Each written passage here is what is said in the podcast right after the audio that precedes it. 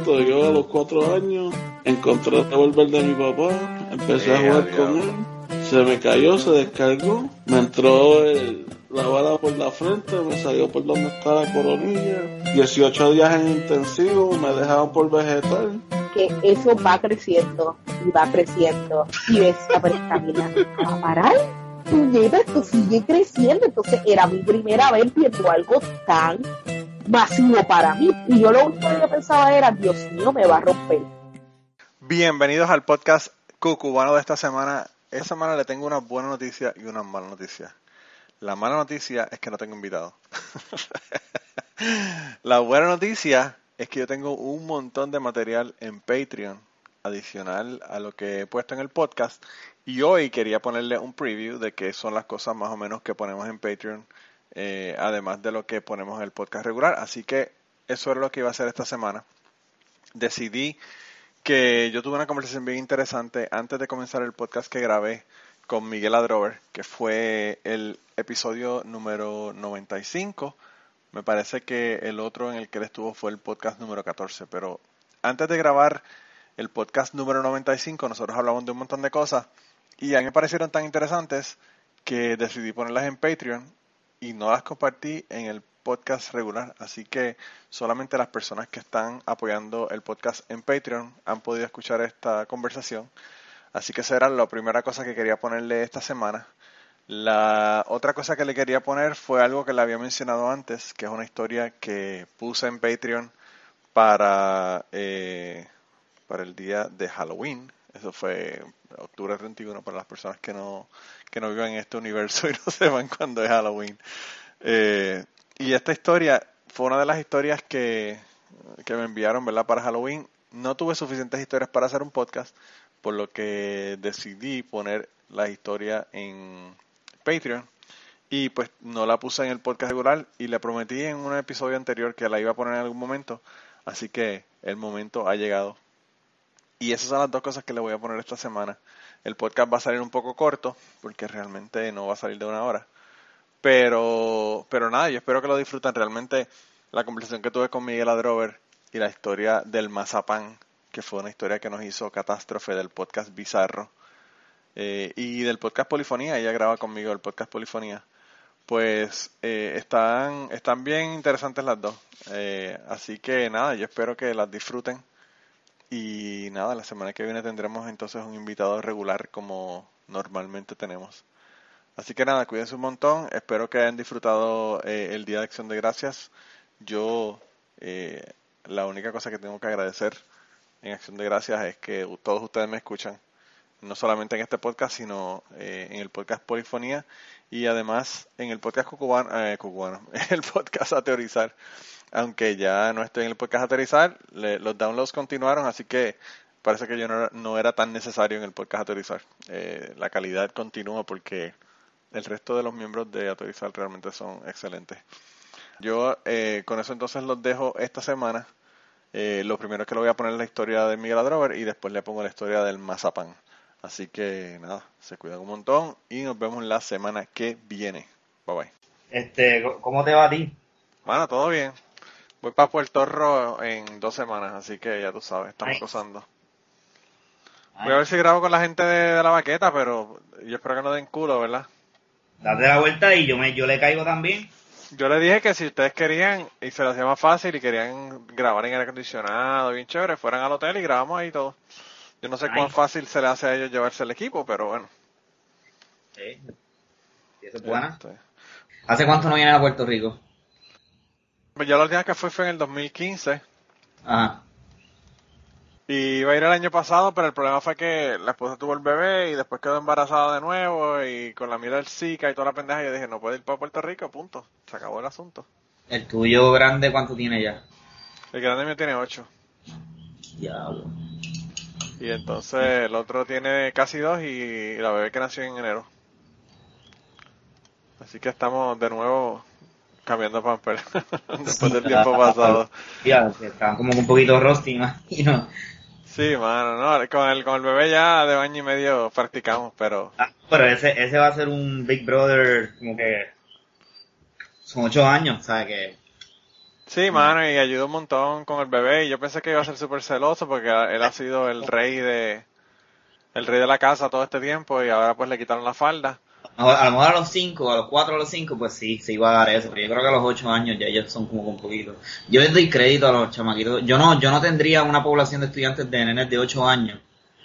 Pero hay veces que, que tú los ves y tú dices que, o sea, que operan mejor que un adolescente de, de cuarto año a veces. O los adolescentes de cuarto año se ponen en las que... que parecen de 8. Ajá, y resulta que no, que hay estudiantes de 8 que son más inteligentes que... Y te estoy hablando en serio. Estoy hablando claro, he visto niños de 8 yo años. No tengo, yo no tengo duda de eso porque yo di clases en la universidad y a veces yo pensaba, como este cabrón llegó a la universidad, mano. Tenía unos estudiantes, mano, de verdad que, es más, si quieres te puedo contar un par de historias de eso ahora en el podcast de hoy. Pero, chacho, eh, yo tenía unos estudiantes que te lo juro que yo decía, puñeta, ¿cómo este cabrón se graduó de escuela superior, mano? Con, sin saber escribir el cabrón, sin saber lo que es pH. Yo decía, mano, está cabrón. Llegan, llegan a, a un curso de biología general y de biología, biología general o, o, este de cualquier otro porque hay unos que este, qué sé yo, que tienen que coger la CIVI o lo equivalente. Y... Sí, yo, yo, la clase que yo daba era básicamente lo que es, lo que es CIVI. Es, era una clase de biología para non-biology majors. Sí, sí. O sea, era básicamente, tú tienes que coger un requisito de, de, ciencia y podías coger química, podías coger biología, podías coger física. Y entonces era, pero era un curso especial que era, loco, con cuchara. O sea, no era un curso o sea que cuando tú entras a biología como tal, ya ellos asumen que tú sabes lo que es una titulación, sabes lo que, sabes lo que es un laboratorio, toda la pendeja. Pues a esta gente no. Los trataban como bebés. Y aún así, estaba cabrón. La verdad que era, era un desastre, un desastre. Eh, y como, como tú dices, tuvo unos estudiantes que tú le dabas un examen que eran 100 puntos y y el, el, el board eran 10 y te sacaban 110 y habían otros que arrastraban las patas, no aparecían, se desaparecían por tres semanas y volvían. un crical, ya tú sabes. Eh, otros que llegaban a las 7 de la mañana en payame con pantuflas de SpongeBob. a un fucking laboratorio, cabrón. A un laboratorio. Y le decía, tú no puedes estar aquí, loco. Tienes que tener zapatos cerrados, pantalones. ¿En qué año fue eso? Eso fue 2006, 2007. No, 2005 y 2006. Sí, eso no, no tienen experiencia en un lab porque llegar a un lab así, pues se cae de la mata, carajo. Sí, a, lo mejor, a lo mejor estaba arrebatado todavía borracho. yo no, de verdad que no lo dudo. Pero eso llegaba... me pasó. Yo llegué, yo llegué con un hangover cabrón a mi primer lab de biología general en Humacao, 1998. Y llegué con un hangover bien, bien, cabrón. Yo no veía nada en el microscopio. Era, era el lab de microscopía, era el primer lab de ver cosas en el microscopio, no había nada. y yo llegué ese día, después de las tres o cuatro horas, al apartamento y yo, esto no es lo mío, la biología no es lo mío. y mírate ahora, y mírate ahora, qué cojones. Pero yo me acuerdo de eso y es llegar así como un loco y ahí me di cuenta, no, espérate, esto no es como la high. Sí, no, no, y la pendeja no es esa, la pendeja es que cuando tú estás en la universidad, a la gente le importa tres puñetas si llegaste, no llegaste, te colgaste. Sí, sí. Y fue como que un shock tan cabrón, tú llegar a un, a un lugar y que al profesor no le importa si llegaste o no llegaste, si llegaste tarde. Yo se lo digo siempre y va a ser un shock, eso mismo. Va a ser darle con la cabeza a una pared porque mira que se les pasa la mano ahora, mano. Sí, mano, bien brutal, bien brutal. Es como tú dices, eh, si los llevas así bien de la mano, este, ya a nivel universitario, así que imagínate cómo esos mismos nenes los llevaban en las high. Sí, está cabrón, está cabrón. Eh, y, y pues como te digo, otros habían que ya, bueno, había una muchacha que yo le dije, mano, ¿por qué tú no te cambias para biología? Porque yo decía, puñeta, ¿qué hace más cabrón esta chica como bióloga? Y la tipa estaba en administración de empresas, cabrón. Administración de empresas lo que está haciendo esa mujer. Y yo le dije, ¿por qué tú no te cambias para biología? Tú eres tan buena en, ciencias, tú entiendes los conceptos tan bien. Y ella me decía, usted no sabe toda la cantidad de profesores de ciencias que me han dicho a mí lo mismo. Pues eso debe ser un, una señal, ¿no? Sí, ¿verdad? Eh, pero, no se quiere cambiar. A lo mejor o algo, este, a lo mejor ella tiene... Hay muchos chamaquitos que están convencidos de que, de que no puede. y es bien difícil tú como maestro este reprogramarlo, pues, pero llegan ya con esos programas, ah, de que no, yo no puedo, y esto no es lo mío. Bien brutal, bien brutal. Es un, es un challenge, cabrón, que, que no, no todos los maestros lo pueden este, atacar. Y es por, por eso mismo, porque es reprogramar, es esa mente recibiendo un montón de datos de la casa por más de una década, de que o tú puedes mejor que nadie, o todo lo contrario. Y cualquiera de las dos es una mierda real. Chamaquito que le dijeron en la casa que es la hostia, este, es una mierda tener que orar con un chamaquito en un salón de clase, así. Pues la pendeja es que, tú sabes, eso, el ego, el ego no justificado está cabrón. el ego no justificado está brutal, loco, porque de verdad que, mira que, mira que es que los niños de hoy día, tú sabes, eso es la, esos niños así, esos niños así, cuando, llegan a la, a, a, la adultez son unos assholes. Son los, los assholes ahí. Tienen, ¿cómo es que decía el, el fucking abogado este? Uh, eh, ay, puñeta, ¿cómo fue el término que este abogado se inventó? Afluencia. Ah.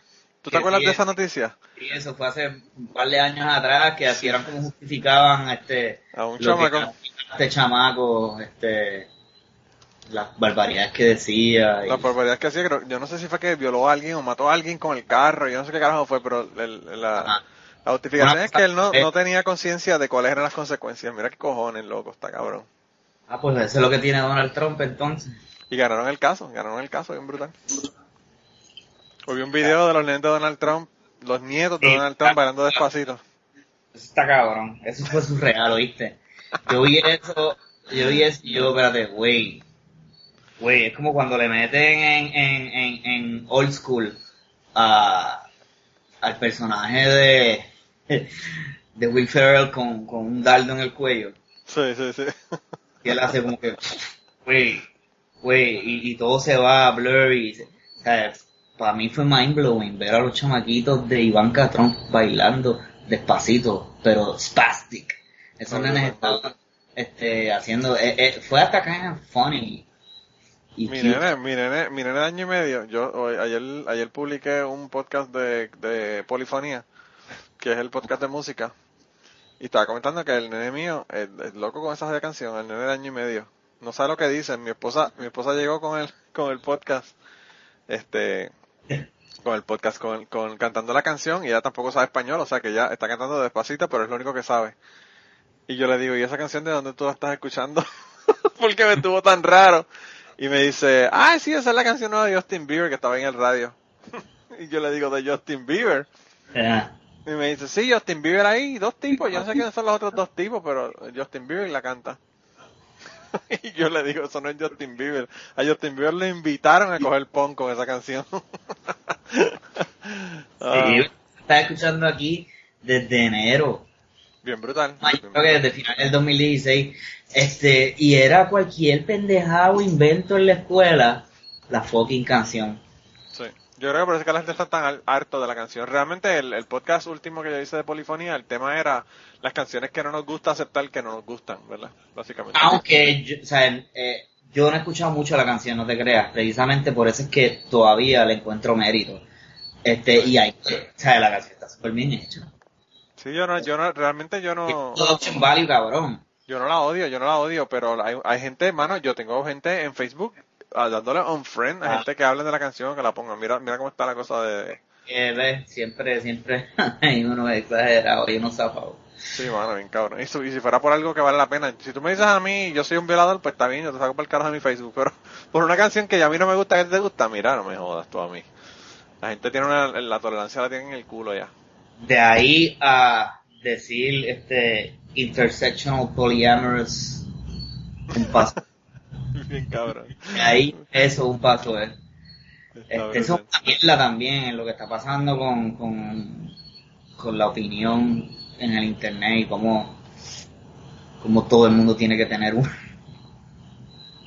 Tiene que tener una, una, una opinión y, y irse a las manos por ella. Y, no importa en cuál lado del espectro ideológico, porque el identity politics es un cáncer que está tanto en la derecha como en la izquierda. Bien cabrón. Este, y, ¿sabes? Of course, que género importa y todo eso, pero se están yendo un viaje, cabrón. El problema es que se está, se está yendo a, a un nivel ahora que lo que hacen es contraproducente a lo que ellos están tratando, tratando de lograr. Sí, sí. Y pues, eh, yo pienso que ahí O sea, es donde está el problema. de economía, esa gente no está hablando de economía. Entonces se están quedando en unos, en unos issues que honestamente les importa a ellos solamente, porque el que está muriéndose de hambre y no tiene comida, Claro. ¿qué carajo le va a importar intersectional politics o yo no o los ba- o los baños, ¿sabes? No sé. Eso se llama first world problems. Cuando tú no Es- tienes problemas reales en tu vida, problemas reales te digo de, de shelter, eh, de vida o muerte, de alimentarte, tú sabes. Pues entonces empiezas a buscar problemas Sí, si tú no tienes para que tu a- vida sea difícil, supuestamente. si tú no tienes, ¿tú te crees que eso le importa a alguien en, en Siria con Sí, ISIS. Bien detrás? cabrón, bien cabrón, bien cabrón, así es. Está, la cosa está bien y bien loca el- el- la humanidad. Está bien jodida la cosa, bien cabrón. Mira, pero tenemos que empezar porque estamos perdiendo material bien cabrón, loco. Todo esto lo voy a poner en Patreon, eh, me imagino, porque está demasiado bueno para no perderlo. Está bien. Pero bueno, arrancamos. Yo no me acuerdo ni cuál es el número que tenemos. 93, 94, 95. Estamos en el 95. La semana que viene, by the way, yo tengo Ajá. otro podcast que me enviaron una historia. Eh, y entonces el tuyo va a ser el 95. El no- El 94 es la semana que viene y el tuyo sería la semana de arriba, que sería la semana que estoy en Puerto Rico. Así que Oh, nice. esa es la semana que sale, que sale este podcast. Dale. Pero bueno, arrancamos. Este es parte del contenido exclusivo que estoy dando en Patreon. Y si ustedes están escuchando esta historia en el podcast regular, gratis, pues quiere decir que hace mucho tiempo que yo grabé esta historia o que yo puse esta historia en Patreon.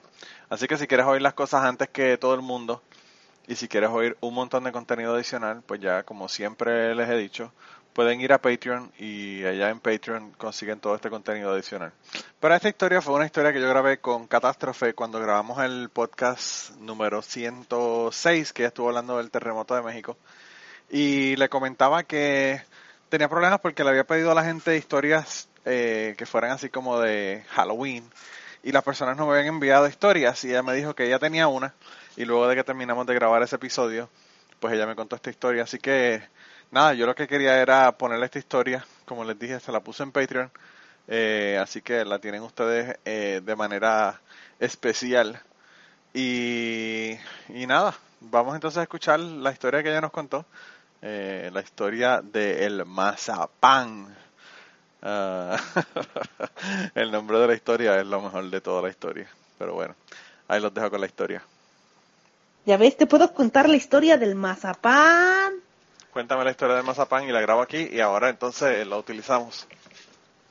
Perfecto. ¿Qué pasó con el mazapán? Ah, el mazapán era un niño.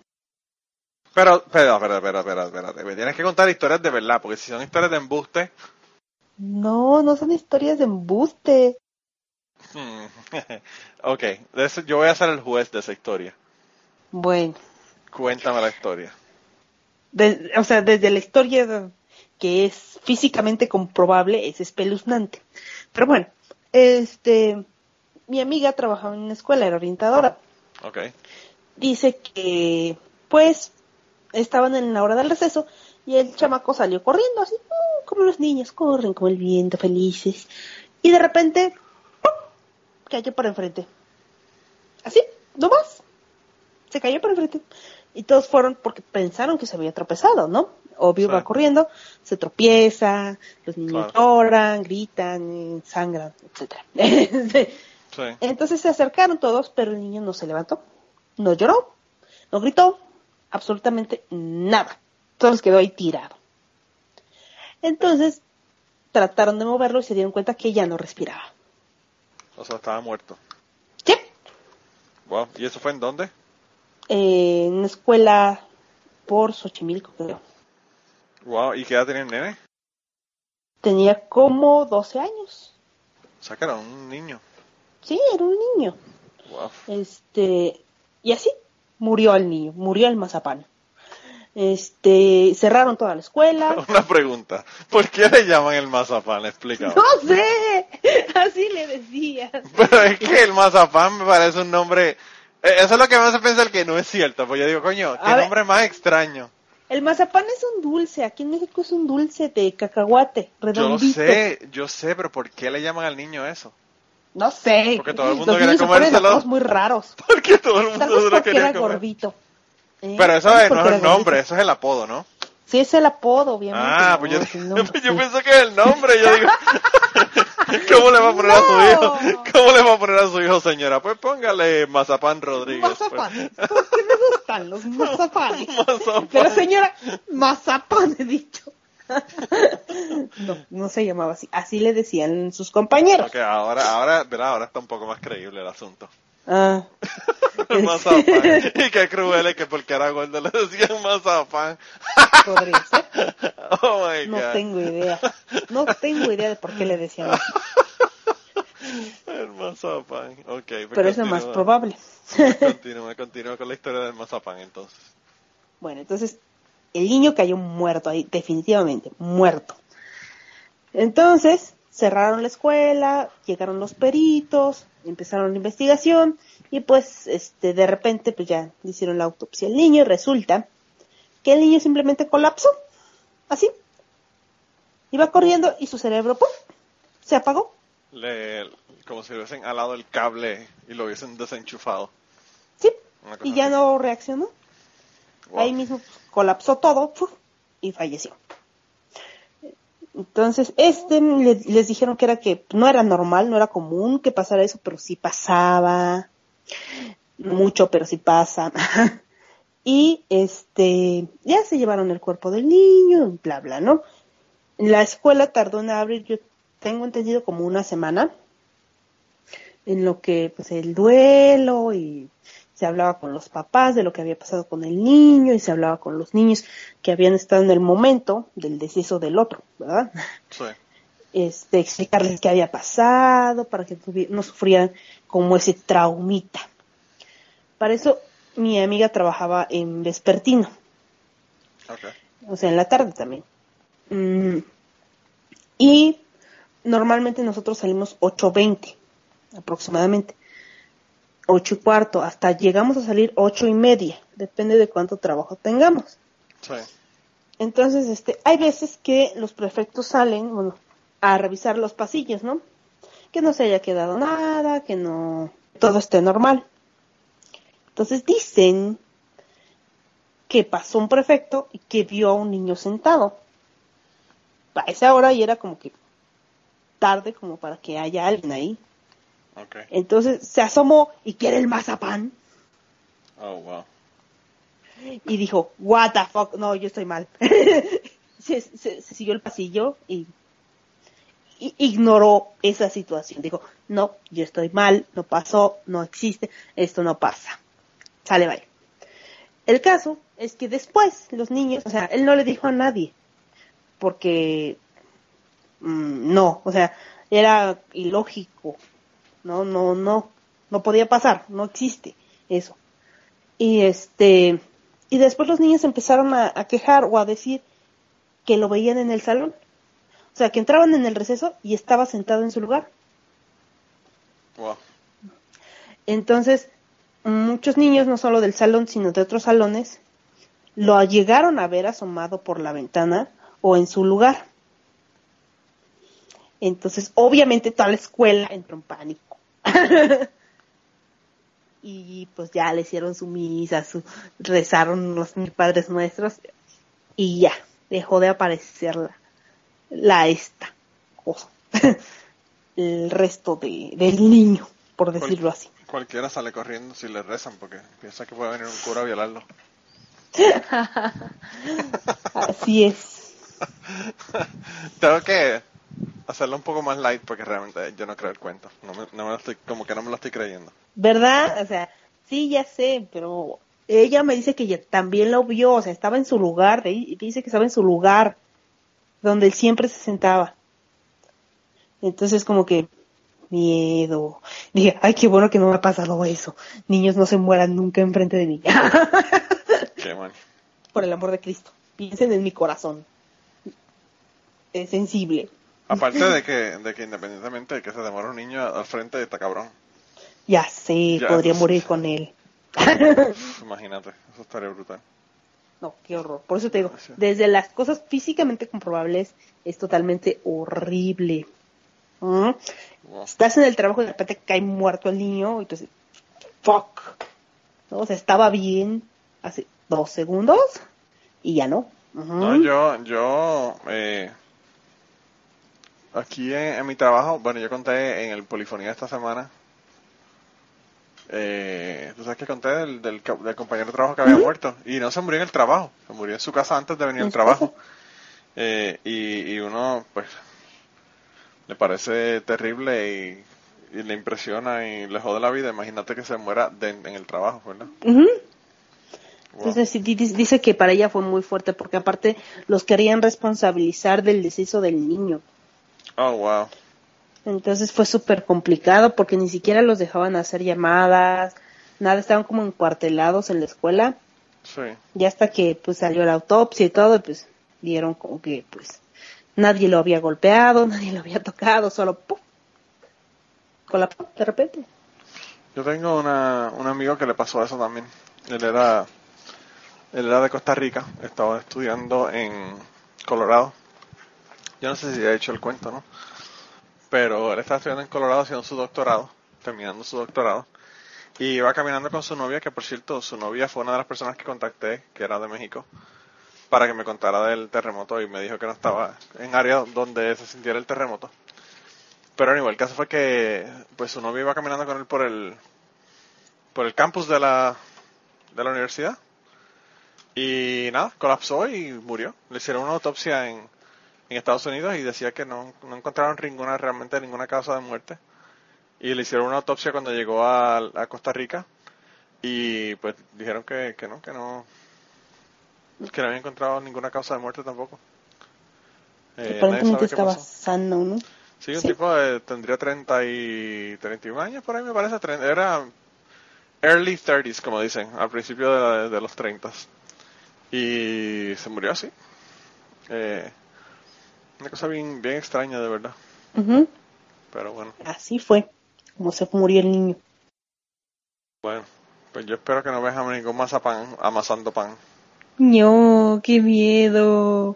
De por sí decían que en la otra escuela había una... a Eso sí es una farsa, yo lo sé, es una farsa. Que salió una niña, yo nunca la vi. Yo nunca la vi, he dicho. Bendito Pero- sea el Señor. Pero la niña que salía, era ¿había muerto en la escuela también o no? Según que se había suicidado ahí. Pero ne cuentos chinos. Eso sí no te creo, cuentos chinos. O sea, que tú crees el, de- el del mazapán y no el de la, el de la niña. Sí, porque en todas las escuelas dicen eso. Porque aparte lo, lo del mazapán, o sea, pasó y ya nadie, como que nadie lo comentó así de, no, aquí no pasó nada. No, eso no pasó. ¿Ya? Sí. Wow. Como que dijo, pues no, ahí no. Y las otras son como de, como que, ay, sí, se te aparece una niña si vas por allá. Mm, Sí, eso lo dicen mucho en todos lados porque en mi pueblo había una, una carretera bastante solitaria en donde supuestamente se aparecía una persona, una mujer. Y eso, bueno, todo el mundo decía que la veía y eso yo no se lo creía anyway, pero bueno. ¿Ves? Si a mí no me crees. Son historias que, se- que hacen que te caes encima cuando vayas viajando por ahí esa carretera solo. Maybe, Eh, maybe, maybe, ¿ves? Todo Uno- tiene un propósito. hace que uno mire, hace que uno mire más veces por el retrovisor que de lo necesario para asegurarse que no estás sentada en el asiento de atrás del carro. ¡Ay, qué miedo! qué bueno que no tengo carros. Ay, qué mal, qué mal. Mira, pues nada, gracias por tu historia, de verdad, me gustó muchísimo. Eh, a ver si alguien más nos envía historias de, del resto del, de la gente, ¿verdad? Voy a poner eso en ahí en el en el eh, Twitter del podcast para ver si alguien nos manda más eh, historias. Pero bueno, si Va, no, si no cuenta la tuya y, y me invento dos o tres mías. Debo tener algunas Mm. así. Y si no, deja ver. Es que no, es que con Alberto sí tiene historias, pero historias bastante extrañas. ¿Por qué? ¿Por qué tengo amigos extraños? ¿Por qué? ¿Por qué tengo amigos extraños? Por ejemplo, una vez me dijo que estaba jugando fútbol americano. ¿no? Entonces, ah, mi, ¿no? Estaba jugando fútbol. Y de repente llegó un tipo y se empezó a pelear con uno de los que estaba jugando. El caso es que sacaron las pistolas y los empezaron a tirotear ahí Oh, wow. Qué a mitad del campo. Entonces dice que salió corriendo así como loquito para que pues, no, no le dispararan. Me imagino, claro. Y que junto a él iba un amigo, ¿no? Y de repente vio cómo cayó al piso y dijo, ¡Fuck! ¡Ya le dieron! Entonces siguió corriendo y se tiró y se quedó ahí un rato, ¿no? Ya hasta que dejaron de disparar Wow. y se fueron. Se levantó él y fue a ver al tipo que se había ca- caído a unos metros, pero estaba bien. Solo se tiró al piso Ah, e hizo que No él, que, que él le diera un infarto ahí de- Wow. Wow, está pero cabrón. por fortuna no pasó nada. Y aparte de eso, los policías los siguieron a ellos, no a los que les, dispararon. Ah, no O solo sea, que se creían que habían sido ellos los que estaban tiroteando. Sí, porque uno de ellos sí llevaba una pistola y sí respondió el fuego. Ah, ok, ok, sí, sí. Entonces, Wow. Corrieron a través del campo, que se saltaron una reja y que terminaron en no sé dónde. Wow, wow, está cabrón. Pero chica, cuando te vayan a hacer historias como esa, tú saca tu teléfono, grábala y me la envías. Exactamente. Y Alberto siempre dijo, oye, ¿puedo grabar? No, Y yo, ¿por qué no me dejas grabar, coño? yo, me da pena, ¿qué van a decir de mí? Ay, yo, Lo que tienes es que grabarlo y después que lo terminan de grabar le dicen, mira, te grabé, ¿lo puedo poner? y si te dicen que no le dices, pues lo voy a poner como quiera. así es. De hecho, con él me costó mucho trabajo grabar, porque como que no sé, es raro. Bueno. Y, y hasta puse reggaetón con él. De todos modos, si tienes alguna persona que te tenga, te tenga historias y te cuenta historias, pues ya sabes. Le dices que te las Súper. cuenta y, y las grabas. Muy seguramente sí, te- sí encontraré quién. Bueno, pues mira a ver. Y nada, lo ¿Sabes, mismo, lo mismo, ya que estamos grabando, lo mismo, lo mismo se lo digo no solamente a ti, sino al resto de la gente que nos está escuchando. Saquen el teléfono y graben, que nos interesan escuchar las historias. Pero bueno, anyway, yo pues nada, entonces lo dejamos aquí esta, en esta historia, pero vamos a ver si tengo más para ese podcast o no. Yay. Bueno. Y antes de terminar esta semana queríamos darle las gracias a las personas que nos han ayudado con el podcast. Raúl Arnaiz nos hizo el logo y a Raúl eh, sus trabajos los consiguen en homedecomic.com. Así que dense la vuelta por allá y chequen los trabajos de, Raúl que están brutales. Y la canción del podcast la canta Maida Belén con Rafi en la guitarra y Kike Domenech en el 4. Y eh, queremos dar las gracias también a ellos por haber permitido que nosotros usáramos la canción para el podcast. Si te gusta el podcast y quieres apoyarnos en el podcast, puedes ir a la página de Patreon de nosotros, que es patreon.com slash cucubano, y ahí puedes hacer aportaciones para el podcast y además de las personas que aporten eh, ahí para el podcast, le vamos a tener material adicional que no va a estar incluido en el podcast dentro de la página de Patreon. Así que dense la vuelta por allá y chequenlo. Gracias por habernos apoyado, gracias por recomendar el podcast, gracias por contarles a su abuela, a su tía, a su mamá y a sus amistades. Gracias por darnos follow en Twitter, porque tenemos muchas personas que nos escriben todas las semanas y queremos darle las gracias a ustedes también, porque sin ustedes realmente, pues para qué vamos a grabar el podcast. Y nada, con eso los dejamos, se cuidan un montón y nos vemos prontito.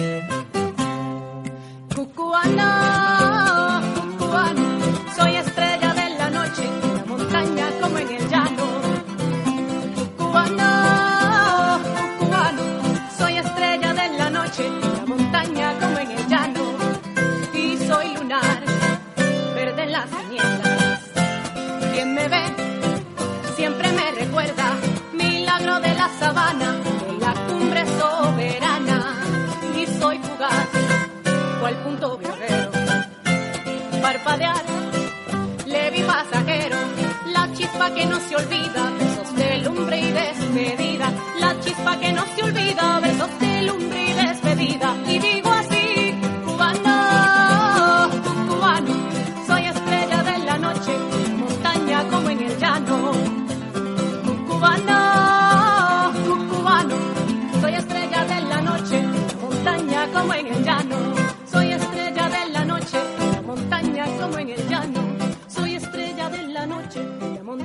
como en el llano. Soy estrella de la noche en la montaña como en el llano. Soy estrella de la noche en la montaña como en el llano.